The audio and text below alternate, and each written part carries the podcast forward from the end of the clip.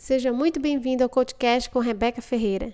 E o tema de hoje é sobre abrindo sua mente para novas possibilidades, perguntando e se.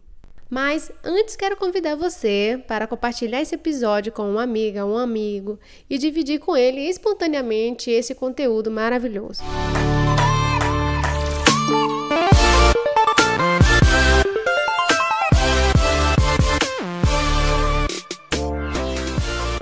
experimentou fazer a pergunta para você mesma? E se? Bem, e se? Então parece simples, mas muitas vezes mentimos para nós mesmos e deixamos de abrir nossa mente para novas possibilidades. Então, hoje quero compartilhar com você três dicas que vai te ajudar a se permitir viver algo novo ainda essa semana. Mas antes, claro, compartilhe esse podcast com alguém que você ama. Então vamos ao tema.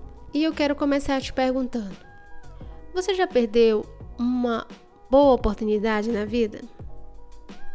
Por que você não se permitiu a mudar ou fazer algo diferente? Então, quero começar dando a primeira dica.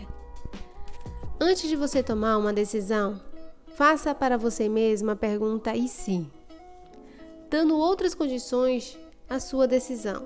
Por exemplo, se você está cansada, se sentindo sozinha ou com poucos amigos à sua volta?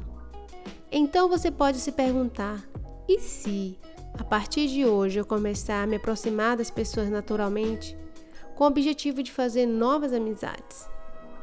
Ou então, e se eu deixar de reclamar do meu trabalho que tenho e buscar novas alternativas que me realize e me complemente? E se eu parar de criticar as pessoas ao meu redor e passar a olhar elas com mais amor.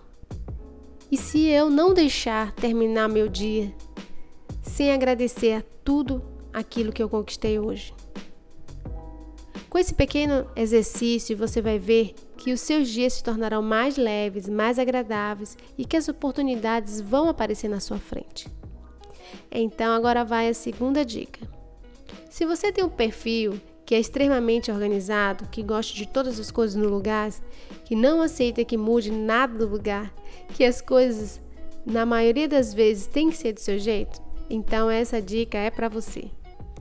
Se permita deixar que o outro, ou seu companheiro, seu filho, sua cônjuge, seu vizinho, enfim, alguém que esteja próximo de você, que ele possa fazer algo por você te ajudar em alguma tarefa de casa, preparar um almoço ou um jantar, decidir escolher algo por você.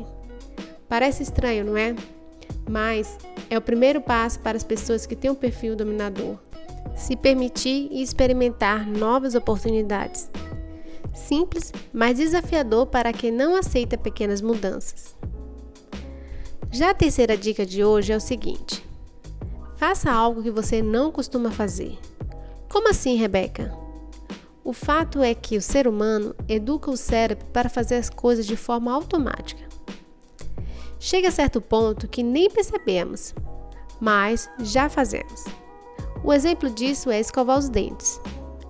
Você nunca fica horas do seu dia lembrando como vai escovar os dentes ou como será a sua próxima escovação. Já está treinado isso automático para você.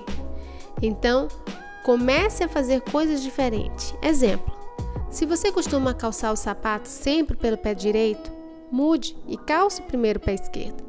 Se você faz sempre a mesma rota para ir ao, para ir ao trabalho, experimente mudar apenas uma rua do seu roteiro e veja as pequenas mudanças para te levar a ver novas oportunidades.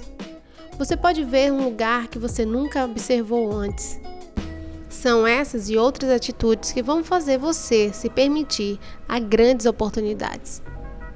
Então eu te pergunto: qual será a sua grande oportunidade ainda em 2019? Qual será a sua grande conquista? Aqui finalizo esse podcast. Até o próximo e fica com Deus.